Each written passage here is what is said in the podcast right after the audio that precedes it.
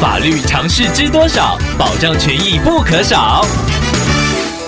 欢迎收听《法律知多少》时间，我们请到台湾瑞银法律事务所律师郑瑞伦来为您解答法律上的疑惑。各位听众朋友，大家好，我是郑瑞伦律师。郑律师您好，听众朋友小杨透过官网留言板想要请问您，他的家有一块土地，旁边有建商在盖房子。最近听众发现建商把废弃物丢在他们的土地上，甚至把部分的树木给砍了。于是听众去找了建案的销售中心，但是对方却说他们只负责卖房，不参与营建的事情。想要请问郑律师，关于建商乱丢废弃物到他人的土地上，有什么管道可以协助处理呢？另外，被砍掉的树木有办法求偿吗？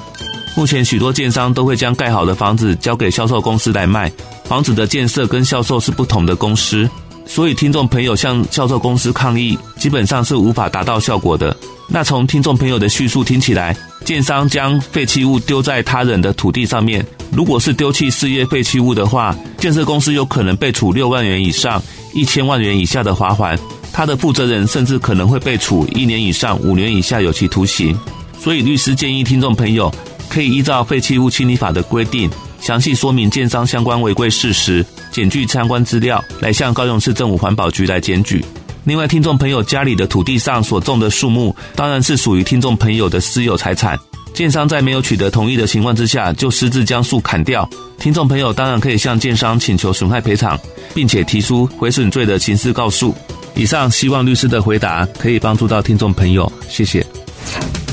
法律知多少？小小常识不可少，让您生活没烦恼。